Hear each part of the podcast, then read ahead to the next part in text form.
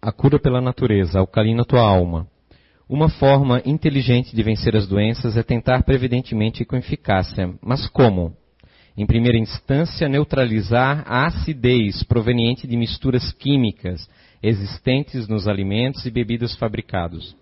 Daqui desta dimensão, observamos que continuam se alimentando ou se utilizando de alimentos, condimentos antifisiológicos. Entretanto, os motivadores e causadores de males e enfermidades é a incapacidade do corpo humano de excretar do organismo uma quantidade enorme de ferro que se molda em formato de metal pesado. Depositado no organismo, afeta órgãos, oxidando e quando junta-se a ácidos existentes nas composições químicas dos alimentos manipulados, sufocam as células e aí advém males e aceleram o câncer entre outras doenças. A oxidação por excesso de ferro chega a afetar órgãos como o cérebro, atingindo redes neurais, coração, pâncreas e fígado. E na circulação pesa e oxida capilares, que necessitam de uma enorme quantidade de água para tentar fazer a limpeza, e um enorme número de células morrem antes do seu ciclo, ocorrendo então um baixíssimo poder imunológico. A cura pela natureza está bem aí, a terra provê, mas o homem, humanidade, constrói males, fabricam medicamentos venenosos para o organismo humano. As gerações novas saem daqui um tanto conscientizadas da busca pela naturalidade, para uma saúde física natural, mantendo assim o espírito sadio dentro do invólucro que lhe serve de instrumento. Os interesses materiais concorrem para uma epidemia de males fabricados à custa do materialismo e orgulho. A cura pela natureza é da própria selva, matas, frutas e a principal cura na água. Alcalina tua vida, para que as próximas gerações possam encontrar corpos sadios e com aptidões para acompanhar a evolução do corpo espiritual. Observação: houve tradução do alemão para o português. Psicografia Otto Heinrich Warburg, Deutschland. Psicografia recebida pelo médio Zé Araújo é, no dia 31 de maio de 2015 na CIU. Boa tarde a todos. Está funcionando? Oi, oi. Pronto. Boa tarde. Muito especial para vocês e quero mandar um abraço pro pessoal lá de Aracaju, que eu me encontrei com o Zé Lucas de Portugal lá. Um abraço para o Zé Lucas de Portugal. Há tantos abraços, há tantos seminários também lá no Cabo Santo Agostinho do Jético, Nando Cordel e Preta, lá também no Uniluz com a dona Solange, professor Diógenes, também lá no GEAP com a Dilma, e o outro mesmo, são tantos nomes, se eu esquecer, o pessoal de São Paulo, Poço de Caldas também, lá em Minas Gerais. Um grande abraço para vocês, muita paz. Então, há uma explicação que eu até eu fui perguntar para os espíritos depois, porque ninguém me explicou, né? O médico tem esse negócio, ele psicografa, mas nem, não está sabendo de nada é, quando fala em tradução, é que houve uma tradução de, do alemão para o português até chegar na minha mão. Então qualquer defeito não é culpa minha, do tradutor. eu perguntei para os espíritos, eu não sou. E eles responderam que tem uma tradução, então. Então, qualquer erro é nosso. brincadeira, brincadeira. Mas é bom saber, eu tinha curiosidade de saber como é que foi traduzido. Se tinha sido no meu cérebro, né? Que o meu alemão não é tão bom assim, né? São apenas três mil e poucas palavras. Mas então aí foi feito no mundo espiritual, tá certo? Então vamos lá. Pessoal bonito, maravilhoso, todo mundo aqui, né? Nosso último dia. É muito bom isso aí. Tá? Muito bom mesmo. Ah, mas o título, nem sei o título. Qual é o título mesmo da palestra? Ah, Nossas células e nossos pensamentos, buscando a cura. Isso. Na questão 369 do Livro dos Espíritos, é interessante. Podia tirar isso daqui, porque eu acho que vai atrapalhar o pessoal ver. Então, nessa questão 369 do Livro dos Espíritos, Allan Kardec pergunta: o livre exercício das faculdades da alma está subordinado ao desenvolvimento dos órgãos, dos nossos órgãos, né? E a resposta: os órgãos são os instrumentos da manifestação das faculdades da alma manifestação que se acha subordinada ao desenvolvimento e o grau de perfeição dos órgãos, como excelência de um trabalho, o está a ferramenta própria para a sua execução. Ninguém vai pegar um serrote cego e vai conseguir cortar a madeira. Então, nosso, os nossos corpos eles têm que estar são, salvo, como tem também lá né, na questão 132, que eu vou mostrar para vocês mais na frente, o que é que diz os espíritos né, com o objetivo da encarnação. Mas vamos lá. Agora eu vou precisar do pessoal lá de dentro, que a gente vai assistir um, um videozinho, presta atenção. Posso soltar? Então vamos lá. O lobo frontal é onde está a soberania do cérebro humano. Nos permite fazer distinções, mudar de ideia. Através dos trabalhos do sistema nervoso e da maneira específica que usa os efeitos quânticos. É de um jeito muito específico, muito preciso. Não é generalizado, nem borrado, nem impreciso. Isso abre a porta para o livre-arbítrio ser uma possibilidade. Não viola a ciência moderna e é consistente. Em uma certa proporção, as pessoas têm a sensação de que temos o livre-arbítrio. O que nos diferencia das outras espécies é a proporção do nosso lobo frontal para o resto do cérebro. O lobo frontal é a área do cérebro responsável por firmar a intenção, por tomar as decisões, pelo comportamento, pela inspiração. É o que nos faz pegar as informações do nosso ambiente e processar para guardar no cérebro, para tomarmos decisões e fazermos escolhas que são diferentes das que já fizemos no passado. É a proporção do nosso lobo frontal para o resto do cérebro. de dor, tristeza e até de fúria. A fúria pode estar ligada à dor, que pode estar ligada a uma pessoa específica, conectada de volta no amor. Se a observação pode ser vista como medida quântica, ela produz memória. Sempre percebemos alguma coisa depois de nos refletir no espelho da memória. É esse reflexo que nos dá a sensação de eu, de quem eu sou. Como podemos dizer que vivemos intensamente cada dia se vivenciamos as mesmas emoções que estamos viciados todos os dias? Temos que reconfirmar quem eu sou e a minha personalidade. Tenho que fazer isso, tenho que ir lá, tenho que ser assim. Existe uma parte do cérebro que se chama hipotálamo, que é como uma fábrica pequenininha. É um lugar que junta uma certa química que combina com certas emoções que vivenciamos. Essa química é chamada de peptídeo. São uma pequena corrente de sequência de aminoácidos. O corpo é basicamente uma unidade de carbono que produz 20 tipos diferentes de aminoácidos juntos para formular sua estrutura física. No hipotálamo, pegamos uma corrente de proteínas chamadas de peptídeos e juntamos com peptídeos neurais ou hormônios neurais que combinem com o estado emocional que vivenciamos no cotidiano. Então tem uma química para a raiva, uma para a tristeza, uma para a vitimização, uma para a luxúria. Existe uma química que combina com cada estado emocional que vivenciamos. Acha seu caminho para diferentes áreas do corpo. Toda célula do corpo tem um receptor na parte de fora. Uma célula pode ter milhares de receptores em sua superfície, abrindo caminho para o mundo externo. E quando um peptídeo chega numa célula, ele literalmente funciona como uma chave na fechadura. Encosta no receptor e se encaixa. Ele toca o receptor como se fosse uma campainha, mandando um sinal para a célula. Uh, Passamos de seres emocionais, coisas espirituais, para coisas que, na verdade, não são coisas. São moléculas com peso molecular e peptídeos com sequências e estruturas. A ciência agora sabe que o hipotálamo produz peptídeos neurais e isso tem uma química forte.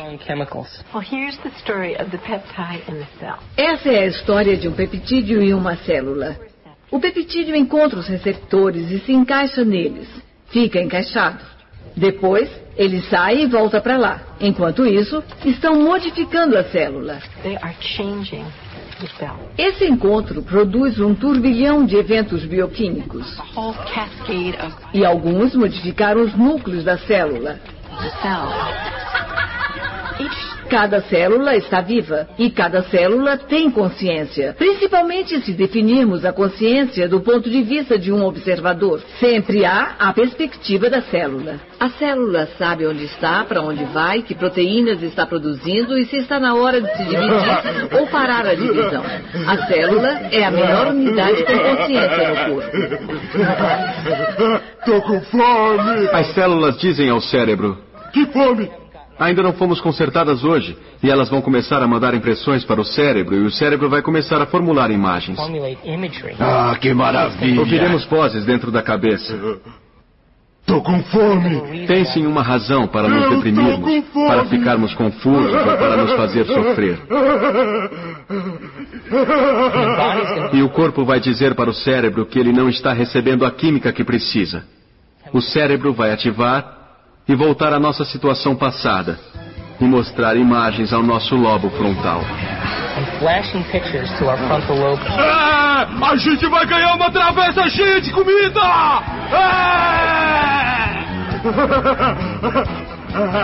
É, eu tô comendo aqui, olha!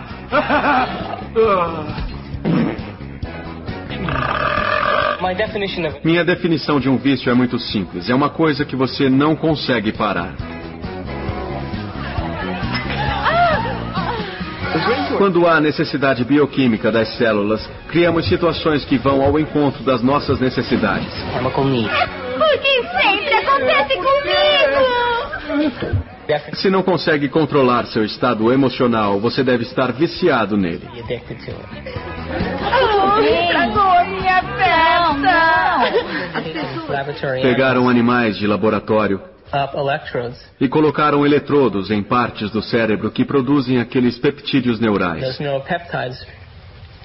Esses strong peptídeos são tão fortes quimicamente que, mesmo que o animal de laboratório fosse treinado para apertar uma alavanca para obter a química que o peptídeo neural solta, o animal escolhia a química do peptídeo Muito bem. Gostaram? É, porque a célula é a menor unidade de consciência do nosso corpo, do nosso eu. As células elas podem entrar num processo de viciação.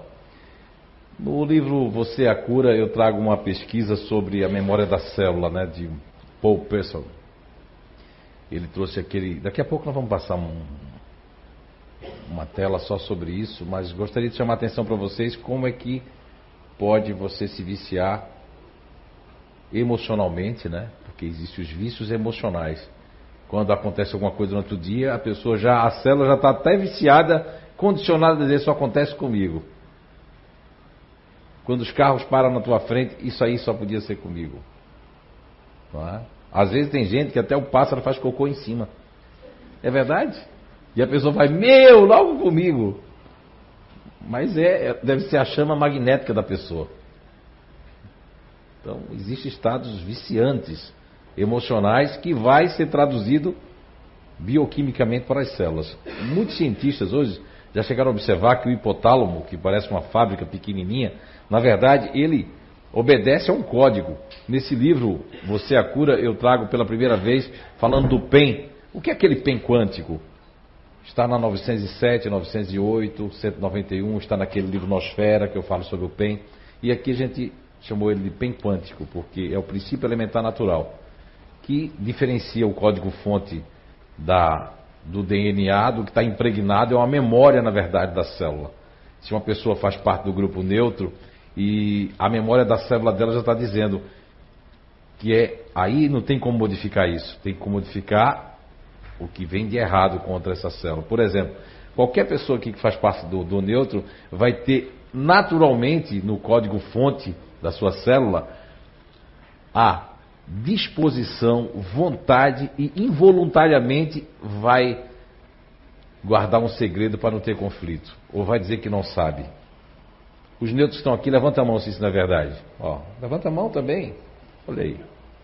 Por quê? Esse, ah, mas os outros estão dizendo o que é, que é isso que ele está falando? É que é, é algo que a gente faz na identidade eterna, é algo que só tem aqui em Blumenau um privilégio, a gente está levando agora para o país todo, né? Tivemos a oportunidade de estar levando isso para a Inglaterra para um trabalho lá em Londres. Então, assim, Vejam bem, isso sim é um código-fonte, é uma maneira de ser, é uma maneira de se sentir, é uma maneira de estar aqui na Terra, é uma maneira de ter uma aptidão diferenciada. Tá? Mas isso não quer dizer que outros, outros vícios emocionais façam parte da natureza dessa pessoa. Por exemplo, criar conflito, viver em conflito, não faz parte da natureza dessa pessoa. O que vai acontecer? A célula dela vai ficar viciada do desequilíbrio de guardar segredo, de não falar mais nada, de deixar as oportunidades passarem, de se fechar em copas, de ter pressão alta, de ter pressão baixa, como a gente faz uma tabela para cada grupo ali, falando dos neurotransmissores, falando do, das doenças psicossomáticas que cada grupo tem. Por exemplo, eu não coloquei ali a labirintite para os neutros, mas já dezenas de vezes pessoas do neutro me falaram que tem problema no labirinto. Veja bem que coincidência. O neutro, ele escuta muito bem, se ele não tiver problemas auditivos, o vizinho conversando 200 metros e a televisão bem baixinha. Agora imagine se essa pessoa tem um desequilíbrio. O ponto fraco, um dos pontos fracos dele vai ser o labirinto, né? Os tímpanos, a área que é muito suave, mas muito profunda. Tá? Como o caso dos intimidadores no SOS emocional, eu vim fazer a finalização aqui, fiquei muito contente. Encontrei uma pessoa do que faz parte do eu intimidador, que tinha sido diagnosticada como uma pessoa é, é muito agressiva socialmente, porque é o jeito forte de falar, e com uma febre, uma doença de febre. Ela aqui está para provar, eu tenho uma temperatura do corpo muito alterada, né? Super alterada. Se você tirar um medir para mim, eu vou estar sempre com 37,5. Desde criança. Não é? No inverno, quando ela quer se esquentar, ela põe o dedo ali já soa. É verdade. Eu tomo banho gelado desde que cheguei aqui, né? Eu não consigo tomar um banho morno. Porque se eu tomar, a temperatura do meu corpo é tão forte, se eu tomar banho morno, eu fico pegando fogo. Uma vez encostaram um teste, não tem aqueles testezinhos? Não venham fazer isso comigo, por favor. Foi um homem que gostou sem querer o filho dele, gostou brincando assim. Aí o teste acendeu, ele disse: Ah, ele é um vampiro. O menino tinha assistido o filme de vampiro, achou que era um vampiro, não quis voltar. Estava pintando a casa lá na época. Então, não queremos, não vai comparar o teu filho, a tua filha, o teu esposo, a tua esposa, não é? o teu pai, a tua mãe, com você. São mundos à partes, né? celulares, espiritual, tá? Então por aí. Bem, então assim, ó, a célula possui memória, oh, ó, os hábitos, gostos e sentimentos e aptidões são assim formulados e por fim armazenados no DNA, como uma memória da personalidade, uma espécie de perfil do indivíduo. O princípio elementar natural, né, faz com que o que eu falei antes, ele vai impregnar isso, é uma forma de ser. Por exemplo, você, você vai dizer assim para um, uma pessoa que faça parte do PEN, é, da ilusão, do illusion futurista, ou da ira dos fazedores, é, tenha paciência, dizer isso para as pessoas, é mesmo que dizer assim, por favor, saia daí logo. Porque elas não vão ter paciência, porque não nasceram com essa natureza. Nasceram com ansiedade, um do resultado e o outro do fazer. Também quando se angustiam, angustiam os dois juntos, não é verdade? Não é? Eu digo porque a minha esposa e minha filha em casa, quando eu vejo as duas estão angustiadas juntos por causa de uma ansiedade de algo que projetaram. Eu sempre digo para as pessoas hoje em dia: não crie expectativas das coisas e nem das pessoas. Aí é onde advém a decepção, porque se cria muita expectativa. Você tira as pessoas por você. Quem concorda com isso, levanta a mão. Não é verdade? Então, aí você concorda com as pessoas, você é, concorda com o seu pensamento, discorda da pessoa, embora a pessoa lá também possa ter razão, mas você quer ter razão. E aí não vai ser feliz. Está fazendo quatro anos agora que eu descobri que entre ter razão e ser feliz, eu prefiro ser feliz. A razão deixa para o universo. Ele está cuidando disso. Ah, então também precisa falar aqui. Ó. Vejamos que mesmo os organismos mais simples, como as bactérias, ó, isso são, existem pesquisas lembram de como se movimentar, se alimentar, reproduzir-se e projetar-se, proteger-se, aliás, sem ao menos existir um cérebro. Observa-se uma espécie de memória de função, o instinto animal, sem ter um cérebro, porque eu trago uma pesquisa aqui também, eu só trago pesquisadores internacionais e do momento, da hora, como diz assim, incontestáveis, que ele traz é, de um livro dentro de um livro, ele traz uma pesquisa fantástica de um grande né, neuro, neurologista que percebeu uma criança nos Estados Unidos, aí vocês vão ler lá onde é que fica o local, que ele nasceu, sabe a hidrocefalia, né? Que estão dizendo que a, que a dengue, coitado, levando, até o mosquito está levando a culpa de vacinas, vacinas é, é, vencidas aí no Brasil, mas só no nosso país mesmo. Mas veja só, uh, quem me disse isso uma pessoa que pediu, mandou para mim um zap e disse que a pessoa pediu exoneração na Secretaria de Saúde Pública de Pernambuco, né, por ter não compactuar com aquelas ideias, né? Da, do coitado do mosquito. Agora o mosquito ele tem a zika, lica, nica, tica, lica, tem um monte de coisa, né? E, mas o que, é que eu estava falando mesmo que agora me perdi? Ah, sim, o caso do rapaz do cérebro. Está ali no Você é Cura. Quem já leu essa parte? Levanta a mão do rapaz. Vocês viram? O rapaz tem uma hidrocefalia, um filete de cérebro, aliás, um filetinho, e faz tudo. Estuda, faz tudo, tira boas notas em matemática, né? Faz tudo. Tem a Lucimari que foi aberta o tampão do teu cérebro quantas vezes já? Duas vezes? Duas vezes e o médico disse que para tu ir morrer em casa, não foi? Só que ela disse que em vez de morrer em casa, ela vem pro CI, dirige carro, faz tudo. É? Então, se uma pessoa pode viver com filete de cérebro, que ninguém vai também botar isso na internet, né? O que, é que vai fazer com os livros dos lobos frontais, esquerda, direita, centro da fala? Aí o que, é que vai fazer, doutor, hein, doutor Rosano? O que, é que vai fazer, né? Queimar na fogueira de Barcelona ou matar as pessoas que falam sobre isso? É melhor matar as pessoas que falam sobre isso. Né?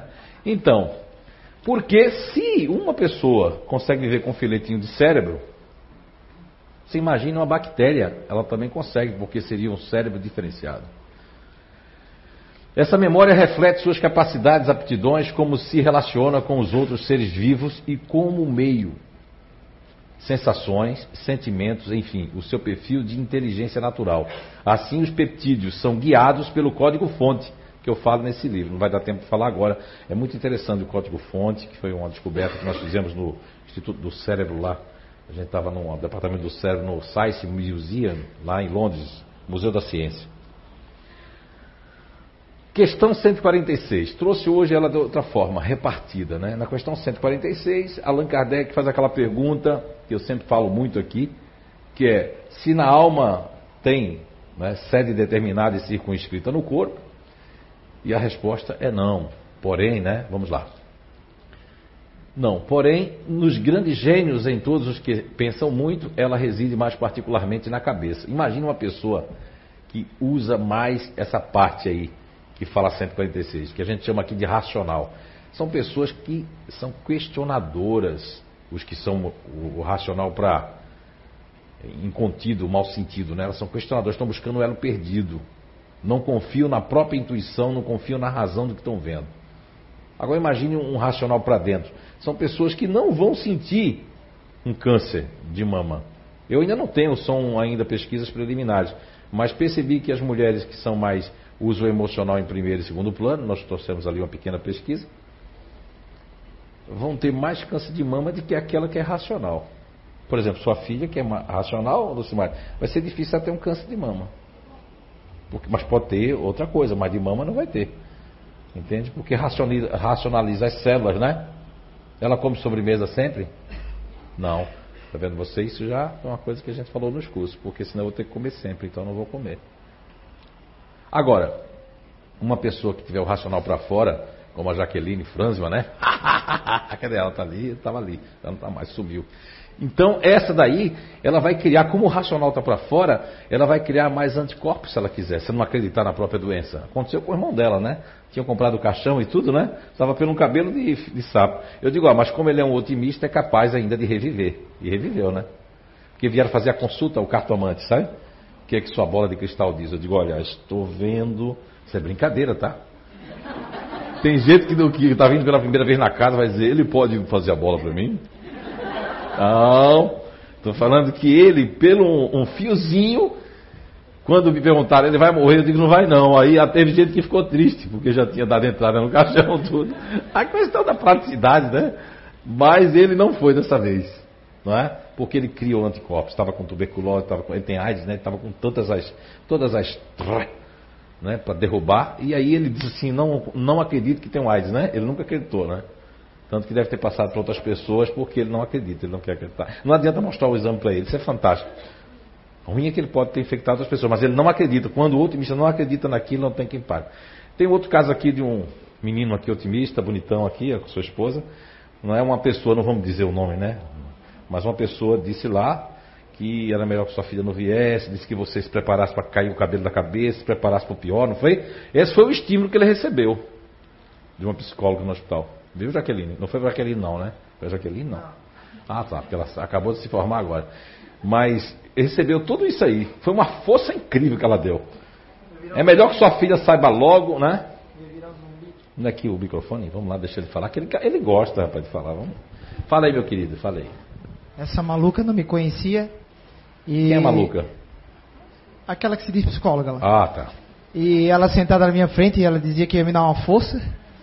Que era para mim me preparar que. Diga não, o seu caso, que você está com leucemia. leucemia. É, no princípio deu aguda e agora. Rever... Bom, eu não entendo mais nada lá também. E. E ela veio me preparar e sentou na minha frente e disse: Olha, eu estou aqui para te ajudar. Eu disse: Não, então vamos me ajudar aí. O que que está dando aí? Não, eu estou aqui que você vai ficar 40 dias aqui, vai ficar que nem um zumbi. Porra, eu disse para ela, deu uma data para ela, disse: Não, acho que tu tá maluca. Aí ela só me perguntou: O que que tu querias que mais querias agora? Eu disse: Eu quero ver minha filha. Porque eu quero que ela venha aqui, porque ela estava pensando que eu estava ruim. Eu disse: Não, é importante ela vir aqui, mas é importante ela te ver também ruim. Eu disse: Meu Deus, mas eu já te falei que eu não vou ficar ruim. E assim foi indo. Aí eu apostei para ela, deu uma data que em sete dias eu sairia de lá, mas errei, foi no oitavo. Uma salva de palmas para ele. Obrigado. E por que eu pedi que o Franco falasse? Porque a medicina é maravilhosa, a medicina está aí na Terra e acerta muita coisa. O problema não está na medicina.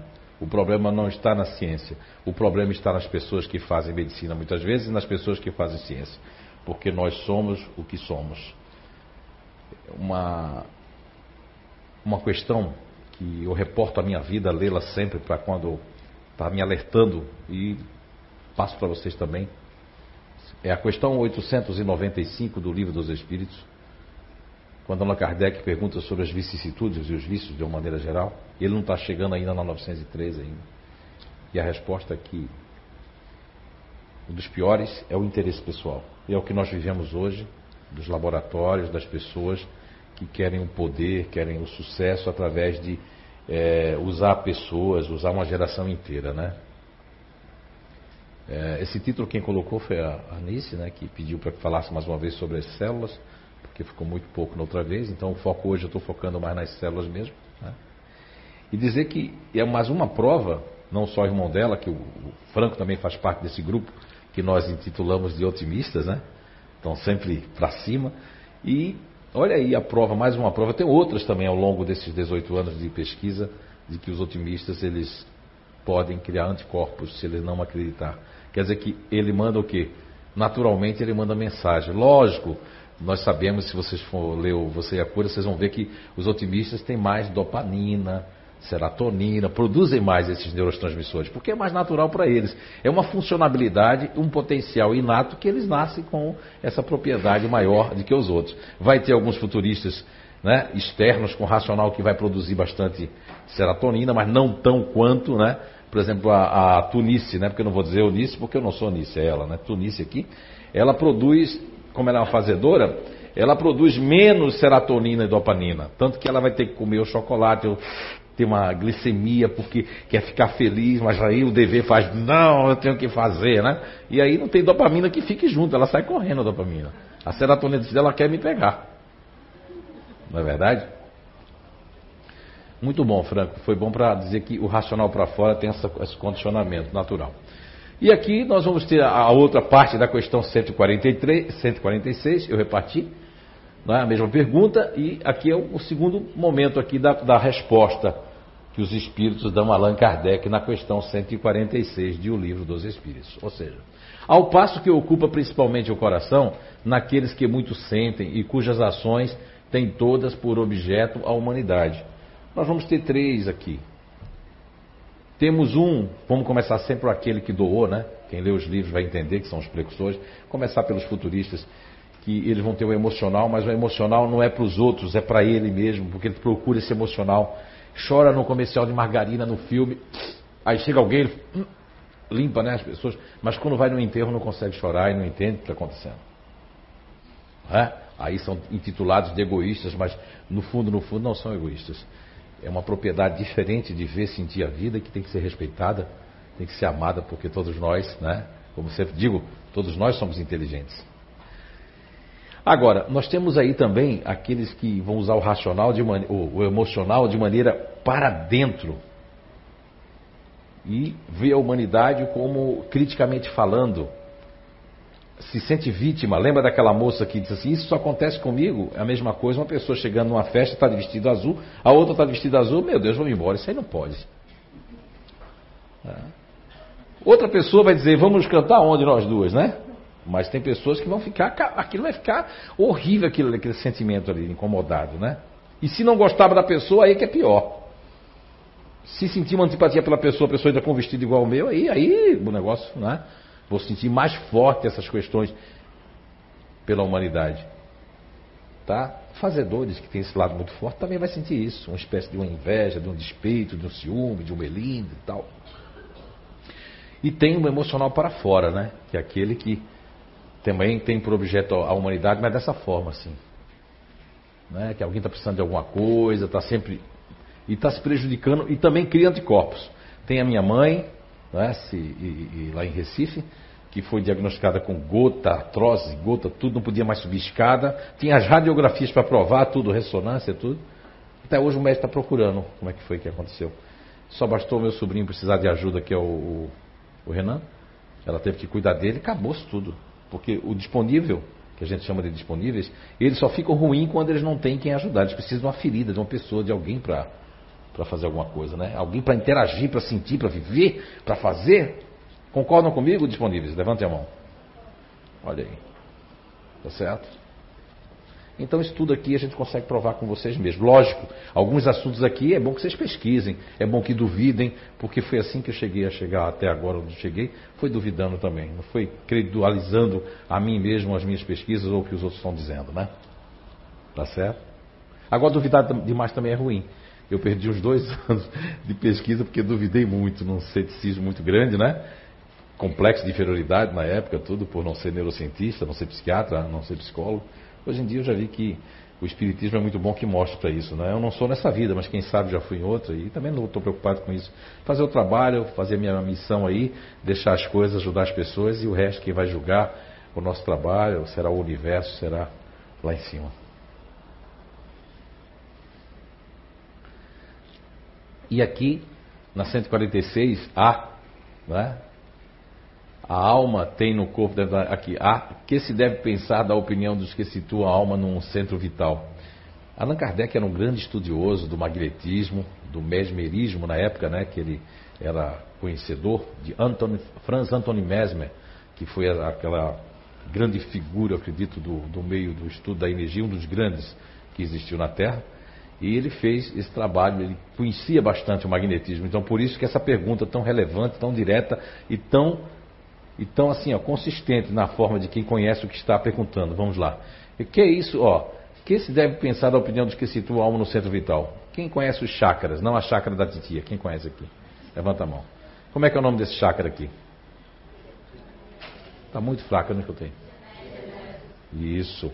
E aqui é o centro de convergência de todas as sensações, sejam sexuais, sejam criadoras, procriadoras, né? de todas as formas, energéticas, psíquicas, estão aqui.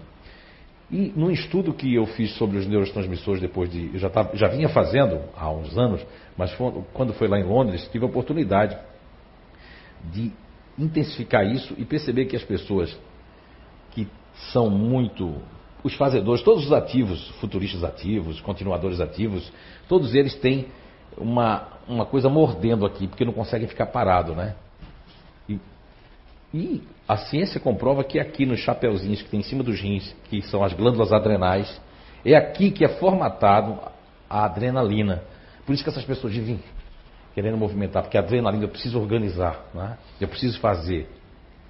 Não só todos os ativos aí, não estou falando de grupos em si. Então, nesses ativos, nós temos um ativo que eu chamo que é um ativo que emprestou também, né? Ele é um ativo assim que mal sentido esse ativo. Depende de um dispositivo. Se você disser assim, bom dia para um neutro, né? Legal, tudo vai acontecer. Ele vai ter uma rapidez, uma atividade. Agora, se você disser bom dia e chegar nervoso, parece que nada vai ocorrer, acontecer. Então, precisa de um dispositivo, mas não deixa de ser ativo. Os neutros concordam com isso? É verdade. Agora, nós vamos ter um ativo ali para dentro, que é aquele que gosta mais de mandar do que de fazer.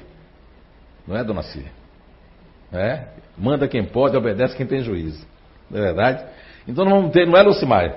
Manda quem pode, obedece quem tem juízo. Ó, nem é sempre que eu tenho duas intimidadoras assim na plateia. Então, vai ter um, um, um, um ativo para dentro. Se não fizer, eu faço, mas é para fazer, porque tu não fez, né? Entende? Então isso vai. É melhor ser feliz que ter razão. É isso. Opa, isso é bom. Eu também estou sempre aprendendo. Que é isso dizer ó, que o espírito habita preferência essa parte do vosso organismo, por ser aí o ponto de convergência de todas as sensações.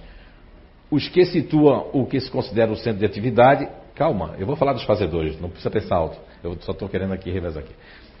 Pode, todavia, dizer-se que a sede da alma se encontra especialmente nos órgãos que servem para as manifestações intelectuais e morais.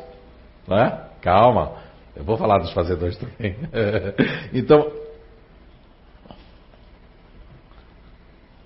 Né? Sócrates falava homem cabeça, homem peito, homem ventre e tantos outros na história. O próprio, eu trago aqui o Pestalozzi, né?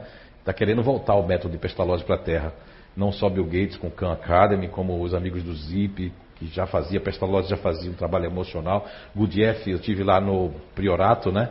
No Prioré, né? Foi fantástico, tive um monte de psicometria. Conta um pouquinho aqui no livro também, porque foi um momento de pesquisa que eu fui lá. E percebe-se, como diz os portugueses, né? Que isso está incrustado, de estar tá voltando o método de Pestalozzi, que fala sobre as três faculdades. Interessante aqui, também trago uma palhinha sobre isso, né? Faça um conjunto de informações que estão conectá-las, na verdade, que elas estão soltas, né?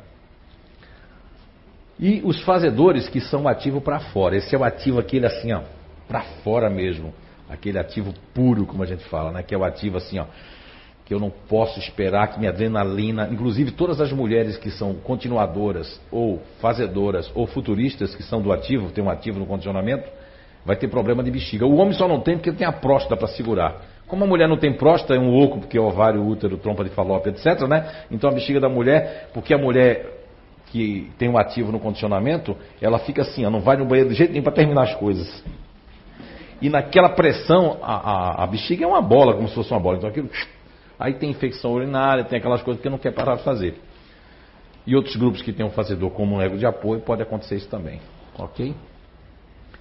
Então vocês veem que as células vão estar sendo. Isso aqui seria uma parte do código-fonte, porque isso já é natural. O restante que não é natural, a minha célula vai ficar viciada. Ela vai ficar, vai ficar ruim, porque não é do meu processo natural.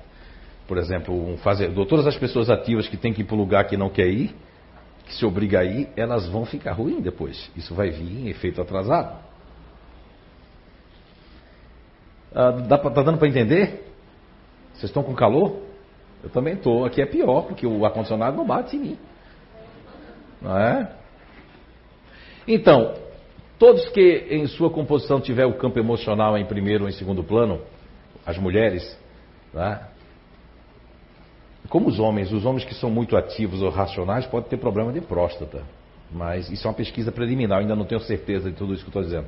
Posso mudar de ideia lá na frente, ainda é preliminar ainda. Antigamente, pensava-se que duas comunidades de células dentro de um câncer de mama, tumor que cresce rapidamente as células malignas e as células normais que os cercam, existia de forma independente, sem interação. Ou seja, acreditava-se que quando eu tinha um tumor aqui, no seio, tá, as células que estavam ao lado não tinha nada.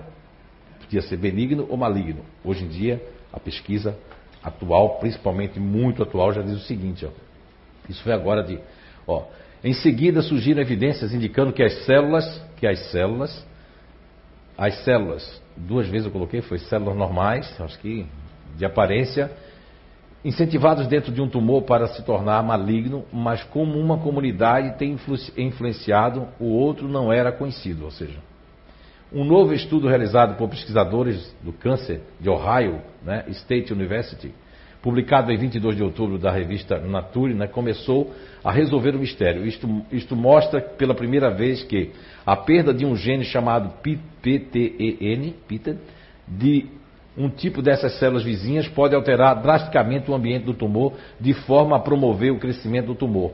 Mas essa pesquisa legal é que está ligada ao estado emocional das pessoas. Que se a pessoa tiver se entregar tiver um ambiente inóspito, ela vai, aquelas células vizinhas, como se era assim, ó, se aglutinam, são magneticamente também, dizendo assim, vem mais, vem para cá também para fazer parte do tumor. Ah. Ok? Os nossos resultados revelam, isso aqui é o, o cientista lá falando, os nossos resultados revelam um novo papel para este gene no ambiente do tumor, o que poderia levar né, a inteiramente novos tratamentos para o cranco, que é o, a forma de ser português, né, o cranco, que é o câncer da mama, e possivelmente né, outros tumores sólidos que utilizam agentes que afetam, né, afetam as células que circundam o tumor. Bem, como próprias células tumorais. Né? Isso aqui é de Portugal, chega primeiro na Europa, chega primeiro para eles, depois chega para nós aqui, nas coisas. Tá certo? Uh, diz que o co-investigador, né, que é o principal, Gustavo Lino, professor da, de virologia molecular, de imunologia genética médica na Universidade Estadual de Ohio, né, Competence Cancer Center. Então, assim, pesquisas como essa não chegam logo no Brasil. Eu estava lá no Nordeste e eu fiquei muito triste, porque num dos lugares que eu fui, na cidade do Cabo Santo Agostinho, algumas pessoas, tinha até psicólogos, até psiquiatras, que não sabia do do, do Allen Francis, não sabia do DSM. Um disse assim para mim, triste, né? Faz oito anos que eu não me reciclo. Outros nem sabiam que o pai do déficit de atenção havia chamado o repórter que eu faço, trago aqui a entrevista aqui, né? Chamado John Blair, alemão, repórter alemão, e disse que o déficit de atenção é uma farsa. E olha que o déficit de atenção em 1968 no DSM lá de trás tinha um outro nome. Depois com o marketing, com o pessoal de marketing, ah, não, esse nome não é vendável, temos que associar isso às crianças de alguma forma. Eu fiquei muito feliz em Poço de Caldas, quando a Vanderleia viu isso, estava lá, né? Quando aquele, aquele jovem senhor de 41 anos, né, pai, disse para mim que a partir de hoje eu vou libertar a mim e ao meu filho, vou jogar a Ritalina no lixo, psicólogo. Já valeu a viagem para Poço de Caldas. E tive manifestações dessa, tanto em Recife, como em Jaboatão dos Guararapes, como no Cabo Santo Agostinho, nesses seminários que a gente está promovendo soltar esse livro, na verdade, né, para que as pessoas possam se libertar. Eu não sabia que tanta gente, quando eles pediram, quando eu tive essa vontade de escrever esse livro em Londres, eu não sabia que esse livro é, que tinha tanta gente incauta, que tinha tantas pessoas, viu, Kátia Freire? Não sabia que tinha tanta gente sem o conhecimento. Porque no Brasil ninguém tem conhecimento de muita coisa.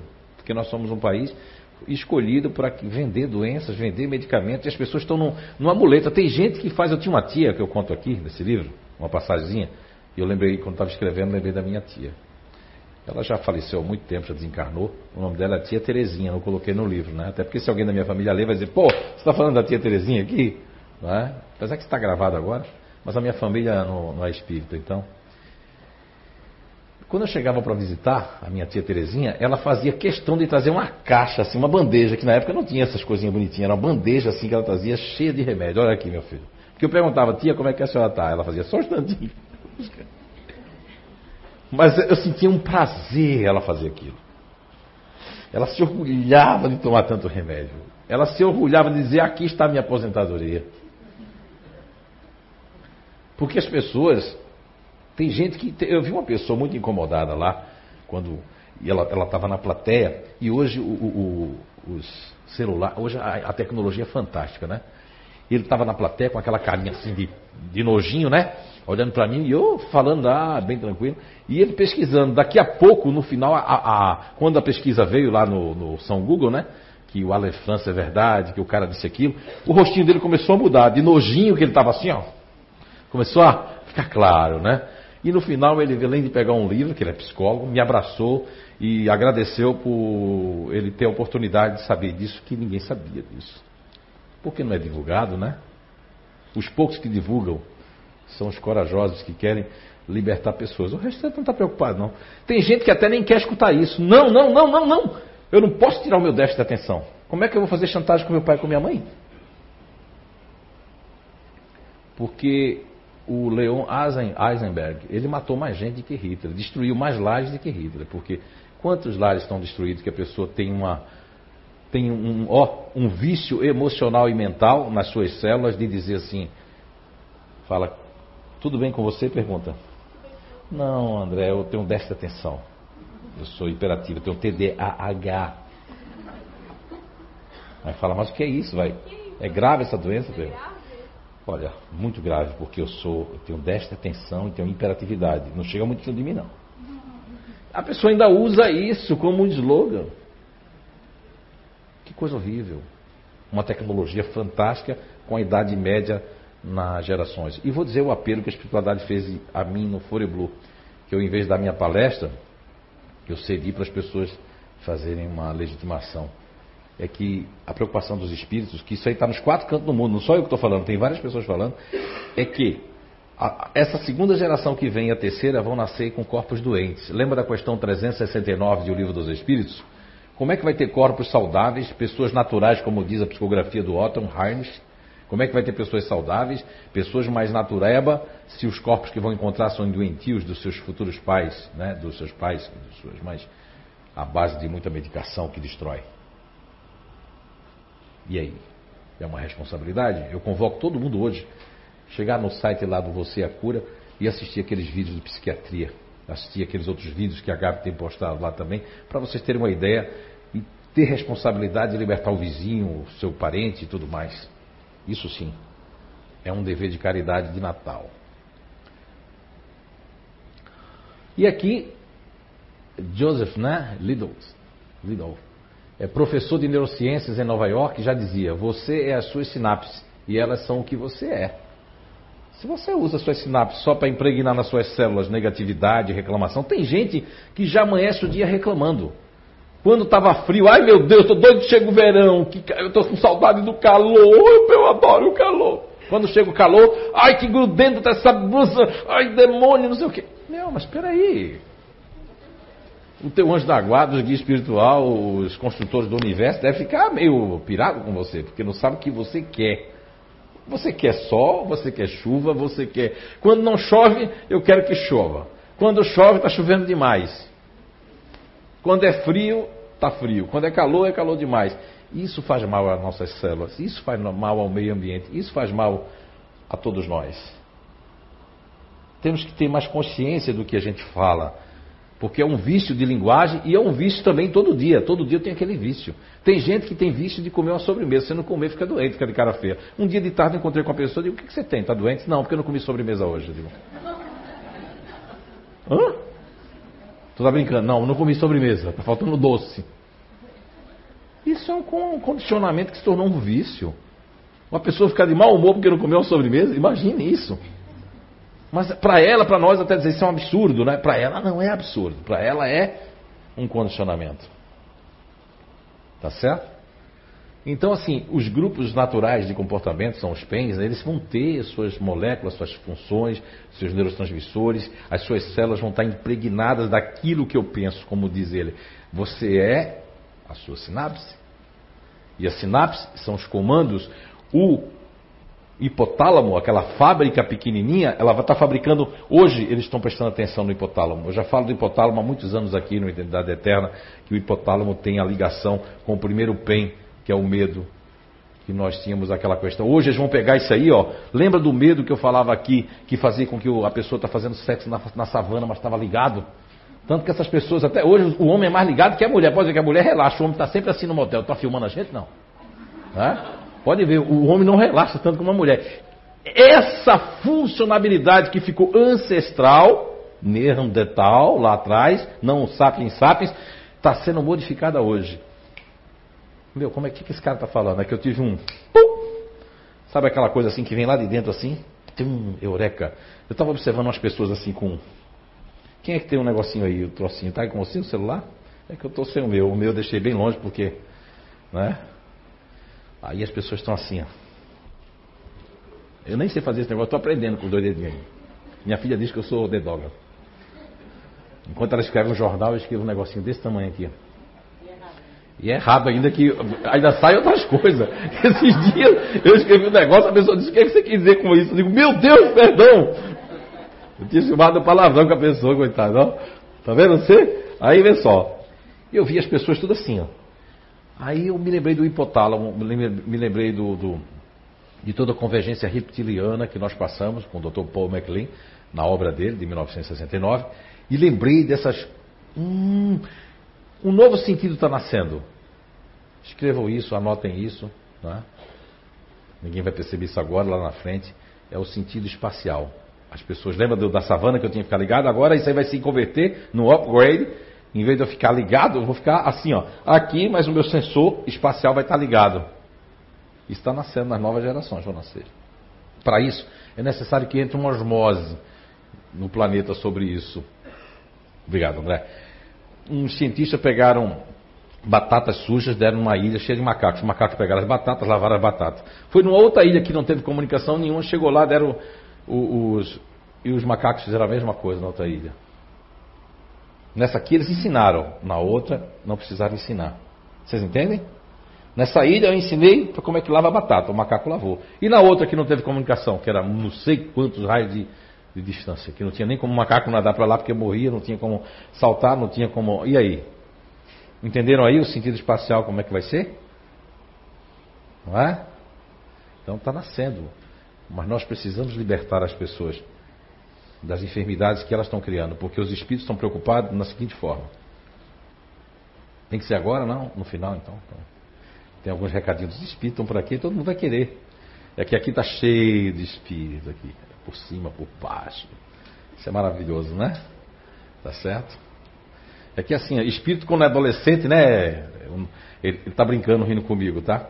É pro seu pai lá, Dayatuba, é o Teuzão, tá dizendo que você sabe quem é, tá dizendo que tá brincando aqui. Grandão, um espírito grandão. Mas é meninão, tá vendo? Ele está dizendo para mandar um recado lá pro coisa. Também está aqui a Natasha, está aqui a, a, a Cristiana, tá quem mais aqui? Está o Luiz Felipe aqui me incomodando, quer que tenha terminado o livro. Tá a culpa é da Cátia Freire, que não quer digitar. Pronto. E uma outra coisa aqui, interessante, mede uma coisa, eu quero ser cientista por causa disso, porque o médico quando olha vê os espíritos todos, né? Tem gente assim, eu queria ver também. Um cara disse isso para mim. No dia que apareceu o espírito, ele correu até hoje, ele está correndo. É, tem gente que diz assim, eu quero que apareça para mim. Aí o espírito aparece, a pessoa sai correndo. Quem tem, não quer. Quem não tem, quer, né? Engraçado.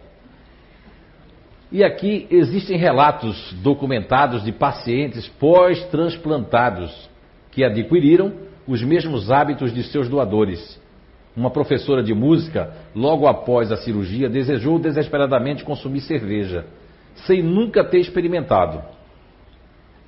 Era a bebida mais apreciada pelo doador do órgão, um homem, após receber um coração de um violinista, se apaixona por música clássica e diz que a melodia comove seu coração. Nunca procurou música. E ainda tem o caso da menina que, após sucessivos pesadelos, reviveu a cena do assassinato de sua doadora, revelando o rosto do assassino, que foi preso após a confissão do crime. Olha aí. Outro momento, porém, isso aqui eu trago no livro, você acura alguns Outro momento, porém, muito trágico foi o do paciente que, após 13 anos de transplante, se suicidou.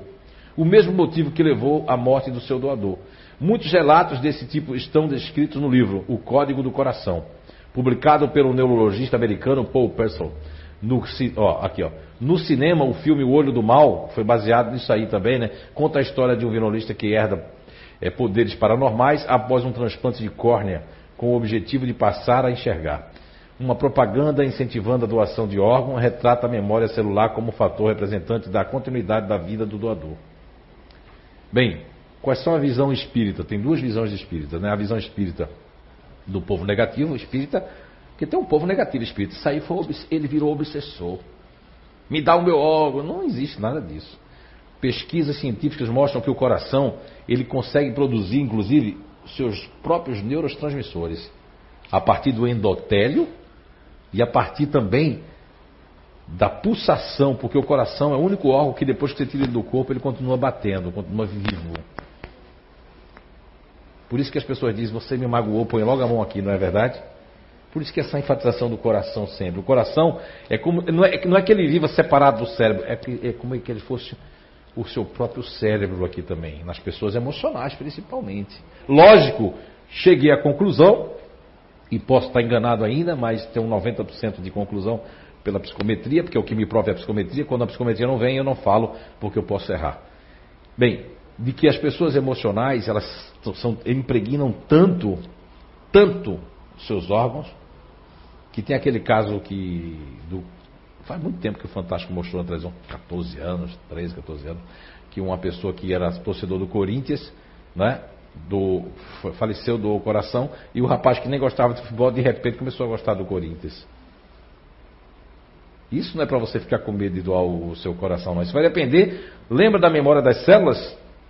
Está impregnado. Se você todo dia só é queixume, só é buscando doença, tem gente que fica buscando exame de sangue. Olha aqui a memória da célula. Eu ia cortar o cabelo com uma pessoa faz muitos anos. Ela dizia assim: está ficando careca, vai ficar careca. Naquele dia eu disse: não vou ficar careca, não vou ficar careca, não vou ficar careca, não vou ficar careca. E eu estou bem cabeludão. Ó. Mas, se eu tivesse entrado naquela, estaria careca. Porque meus irmãos são careca, meu pai era careca. Só tenho mais um irmão ainda que é o caçula que ainda tem cabelo. E eu sou o segundo. Mas não me impregnou porque eu não deixei. Porque eu disse eu não quero, eu não quero, eu não quero. E disse a minha célula, eu sou bom, cabeludo, meu cabelo vai crescer, meu cabelo vai crescer. Ah, Zé, mas você tem força, você é médico. Não tem nada a ver com isso não. Tem a ver com o pensamento, impregnar nas células. Eu sou a cura, você é a cura. Agora existem outras coisas, outros fatores que nós vamos ver. Ah, segundo o Dr. Paul Pessel, as células têm memória e o coração carrega um código energético especial que nos conecta com os demais seres humanos e com o mundo à nossa volta. Hoje já estão vendo que o coração emite é, é, sonares. Por isso que as pessoas emocionais quando se apaixonam diz que o pulsar do coração que quer sair pela boca é diferente do ativo. O ativo é prático. Estamos apaixonados, vamos logo. É? O racional fica, será? Não é? Mas o emocional ele sente uma coisa diferente dos outros. Tá? De certa maneira, sua teoria explica porque muitos transplantados, como ele mesmo pode comprovar, né, passam a manifestar traços da personalidade do doador. Que as células estão impregnadas, impregnadas com as formas pensamentos, com os gostos, com as predileções. Mas também tem uma outra pesquisa que eu não trouxe aqui para não confundir vocês, que mostra que isso passa logo com o tempo. Depois de, ah, lembra que depois de 13 anos a pessoa se suicidou. Mas ali já pode ser um caso obsessivo, pode ser que a, a célula é tão emocional, mas não acredito que o ativo, é, o ativo não impregna muita coisa. Veja bem, vamos agora fazer um. Eu gosto muito de trazer advogado de ar, vamos lá. Um futurista que tem memória de curto prazo. Quando eu tive a minha psicometria no Science Museum, eu cheguei a ver as fendas sinápticas, que na verdade são os espaços, e do, e do futurista é maior do que todos nós. Isso explica uma tese que há muitos anos eu defendia, mas não sabia por quê. Que todo futurista que está aqui, ele só lembra do que é interessante, mas não tem memória para o passado. Levanta a mão os futuristas concordam. Olha aí ao redor, está vendo você? Memória a curto prazo. Tanto que, vamos supor, o Agostinho está sentado lá atrás, ou o próprio. Quem foi que levantou aqui dos futuristas que eu vi aqui? Ah, você, você aqui, o Cláudio mesmo, pode se encontrar com uma pessoa e fazer assim, ó. E eu não, não me lembro o nome dele. O nome dele é Rodrigo, mas eu não lembro. E ficar assim, ó, meu cara, como é que é o nome dele? Como é que é o nome dele? Ir para casa lutando, querendo lembrar, perguntando às pessoas, lembra daquele cara, como é que é o nome dele? E não me lembro, porque é uma memória para trás. Imagina essas pessoas, se elas doarem os órgãos, é isso, Márcia? Márcia está fazendo assim? Imagina se elas doarem os seus órgãos, não vai fazer nada disso. Por que não vai fazer? porque não está impregnado nada, eu renovo tanto meus pensamentos, imagina o otimista e outros, né? Não é, Rodrigo? Você que é um futurista, não é verdade? Então, aí não vai acontecer. O que é rico para a ciência é pegar o PEN quântico, princípio elemental natural. Depois você pode fazer tudo em cima, porque vai ter o emocional, vai ter os ativos, vai ter os racionais, dá para explicar melhor, para não contextualizar e generalizar que todos os corações, os órgãos, né, cardíaco, vai impregnar. Não, naqueles que não têm memória, que não impregnam em si, que está sempre no upgrade, sempre no futuro, eu estou sempre em busca de novidades, não quero, eu rechaço de impregnar coisas nas minhas células. Ok? Ah, os cientistas chamam isso de memória da função. Mas se uma célula pode lembrar, é bem provável que muitas células juntas poderiam ter memórias mais complexas e elaboradas. Olha, tá vendo você? As células do coração são as únicas células. Isso vem comprovar aquele estudo lá dos peptídeos e o estudo que eu falei para vocês de viciar as células, emocionalmente falando, né? Voltando aqui novamente, então, as células do coração são as únicas células rítmicas, tanto que não param de bater fora do corpo. Elas pulsam mesmo quando estão fora do corpo. Não é insensato sugerir que milhares de células do coração, ressoando juntas e expostas a bilhões de células do sangue que passam pelo coração a cada segundo, podem conter memórias. Veja, é fantástico isso. Né? Um dos hormônios do corpo associado com a memória é a substância chamada acetilcolina que inclusive ela vai para outros é? ser excretada, mas é dentro do coração, dentro com o endotélio, que ela tem mais força. Uh, tem muita gente aqui da casa que não leu ainda Você e a Cura, né? Quem não leu, nem, olha, pode, com todo respeito aos outros livros, mas esse livro aqui ele, ele vai direto no, no ponto do que você está passando. Mas leia quando quiser, quando puder. Ninguém tem que ser obrigado a ler. Lê quando você achar que deve melhorar ou conhecer alguma coisa. Né? E aqui a pesquisa tenta identificar a influência da música sobre o sucesso dos transplantes. Isso surgiu para mim hoje. Começaram a falar sobre a música. Né? Eu digo, então vou pesquisar. Mas eu não tinha essa pesquisa, eu sou muito sincero, não gosto de, gosto de ser transparente. Hoje foi que chegou para mim. Porque eu já tinha uma ideia conversando com o Nando Cordel, né, Nando Cordel lá, em Pôr de Galinhas, aquela feita, falando sobre a música, a influência da música. Eu lembro daquela pesquisa de Mahasari, lá do, do, japonês que morreu, que botou as plantas com música, que elas cresciam e as outras com pauleira de rock ficava. Né? Então já se comprova que a música tem uma influência. Nas plantas agora está se comprovando.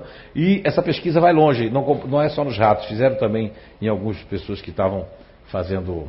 Ó, ouvir peças clássicas é um hábito que proporciona momentos de relacionamento aos fãs da arte erudita. O que muitos amantes da música não imaginam é que o efeito dessas composições ultrapassa o puro prazer. Além de combater problemas como ansiedade e desconforto físico, como já demonstrado em alguns estudos, é? Ó, essas obras ali, La Traviata, de Mozart, etc., podem ajudar a diminuir a rejeição a órgãos. As pessoas transplantadas colocam músicas eruditas e têm tido um. Fizeram com os primeiros com os ratos, depois com as pessoas. Vá lá e pega essa pesquisa aí que tem falando sobre as pessoas, inclusive com nomes e tudo, que passaram por isso e houve menos rejeição. O fator de ter tido menos rejeição, isso quer dizer que a música ela realmente é uma coisa maravilhosa. Quando ela foi feita, como ela foi feita, qual é a proposta dela. Agora tem música aí que você pode até se irritar, né? Você já ligou o rádio do seu carro e está cantando uma música e você ficou irritado? Foi a forma, o motivo que a música foi feita, por que foi feita, para que foi feita, se foi visando só, lembra 895, questão 895, o interesse pessoal. Ah, falando de interesse pessoal, existe um grupo que é, não é que ele tenha que ser perdoado, ele nasceu para ter interesse pessoal mesmo, que é o futurista. Tirando o futurista, que não pode ser em excesso, todos os outros grupos têm que cuidar com o interesse pessoal. E leia a questão 895. É, é Maceturo Uchiyama, né, pesquisador da Universidade de Justin, Tóquio, deve ser Jutenon, Tóquio. E chefe do estudo considera que a música tem papel importante na cultura humana. Por isso, muitos cientistas estudam seus efeitos psicológicos e deparam-se com os resultados surpreendentes. A música pode é, melhorar o desempenho de pessoas que estão fazendo testes de raciocínio lógico e reduzir o estresse, trazer sentimentos de conforto e relaxamento promover a distração de uma dor e melhorar os resultados da terapia, da terapia clínica, destaca o cientista no artigo. Eu tive a oportunidade de estar escrevendo em Londres e estar escrevendo com música clássica e realmente fluía muito melhor. Eu conseguia escrever aquelas cinco horas que eu dispunha para escrever bastante para tentar terminar o livro. Então, realmente é diferente você escutar uma música clássica. Tem gente que não gosta, que acha chata, porque está num outro padrão vibracional. Ai, rapaz, não faz isso. Esse espírito me assusta. Que quando a pessoa está na imersão de cochilar, ele vem né? E é o anjo da guarda da pessoa que empurra ele em cima de mim. Eu não gostaria, mas é, não tem jeito. Aí uma pessoa em Portugal, quando eu fui autografar, eu estava junto de Divaldo, a pessoa, posso lhe falar uma coisa, senhor José? Aí eu digo, pode. É, o senhor, eu gosto muito das suas palestras, é maravilhosa, mas o senhor não gosta quando o senhor faz aquele negócio, aquele espírito lá. Porque isso me assusta, eu estou do outro lado, dá quando eu estou aquele susto. Eu digo, me perdoe, eu não vou fazer mais, mas fiz hoje, já me lembrei dele. Quebrei a promessa. Vamos lá. Ah, o objetivo da encarnação. É aquela questão que eu falei lá de antemão para vocês, a questão 182 do Livro dos Espíritos.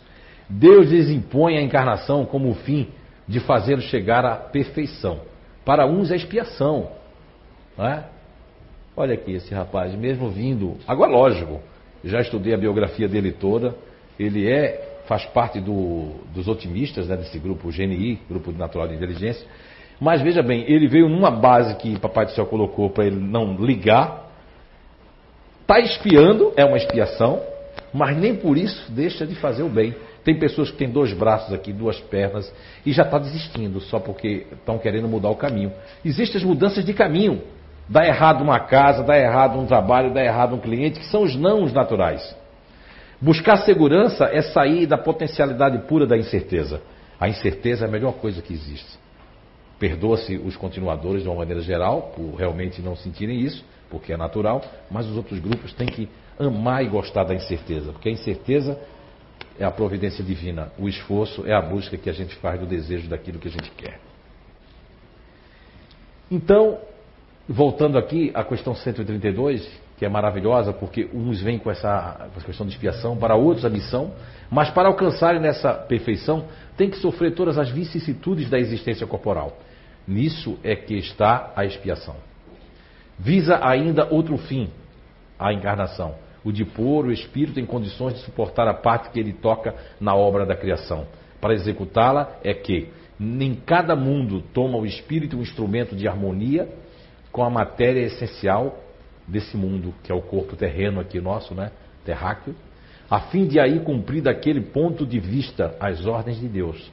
É assim que, concorrendo para a obra geral, ele próprio se adianta. Então, aquele, aquele ser pequenininho ou pequenininha que está ali no ventre, ele pode ser pode ser assim, pode ser assim, mas essa pessoa, esse rapaz aqui que é o, o Nick, ele ajuda muita gente, o Nick mesmo sem dois braços, sem duas pernas, não é? com o corpo mutilado, mas firme no propósito. E não é espírita, e não tem conhecimento da reencarnação. E não tem conhecimento, mas seu espírito tem conhecimento do que veio, do que quer, do que pode e do que vai fazer. É uma diferença. Os nãos que a vida dá são a melhor coisa. Muitas vezes a gente se associa a pessoas, a gente busca aquele rapaz, aquela moça, aquele trabalho, aquele empreendimento, mas como foi que a gente começou? Tinha orgulho? Você se dizia orgulhoso por isso? Você fez tudo o que poderia fazer? Se não, então vamos mudar a página, vamos mudar de vida e não esqueça, você pode e deve mudar hoje. O meu sobrinho mandou um negócio hoje que é, sob controle remoto, né? Você tem que se levantar e mudar o canal. Você não é um controle remoto. O controle remoto é que você, sentado, você modifica. E a personalidade anterior, ela está aqui dentro de nós, né? Que é o homem velho que de vez em quando quer botar a cabeça, quer fazer com que a gente faça as coisas erradas do passado. A gente tem que fazer assim como homem velho. É? A personalidade presente é o novo comportamento, as novas habilidades. A cura de males, cura integral, evoluindo, experienciando, como Nick, como tantas outras pessoas. Tá? E o homem, o homem, a personalidade anterior está lá, o homem velho que fica ali, e tem a questão do futuro, que o futuro exatamente vai depender do que a gente fizer agora. Ele ainda não está programado, mas a gente está programando ele. É como se a gente estivesse escrevendo nossa própria história, nosso próprio livro. Bem, agora eu gostaria de. Eu já fiz esse exercício aqui, mas eu acho que eu vou fazer de novo só para lembrar. Eu gostaria que quem estiver sentado girasse essa perna direita no sentido horário, assim, ó. Todo mundo assim. Tá? Assim, só um pouquinho, só um pouquinho assim, ó, levantasse no sentido horário. Agora tente fazer um 6 com a mão direita. Tente fazer um 6. O que está acontecendo? Está conseguindo? Não consegue mais girar, né? Ó.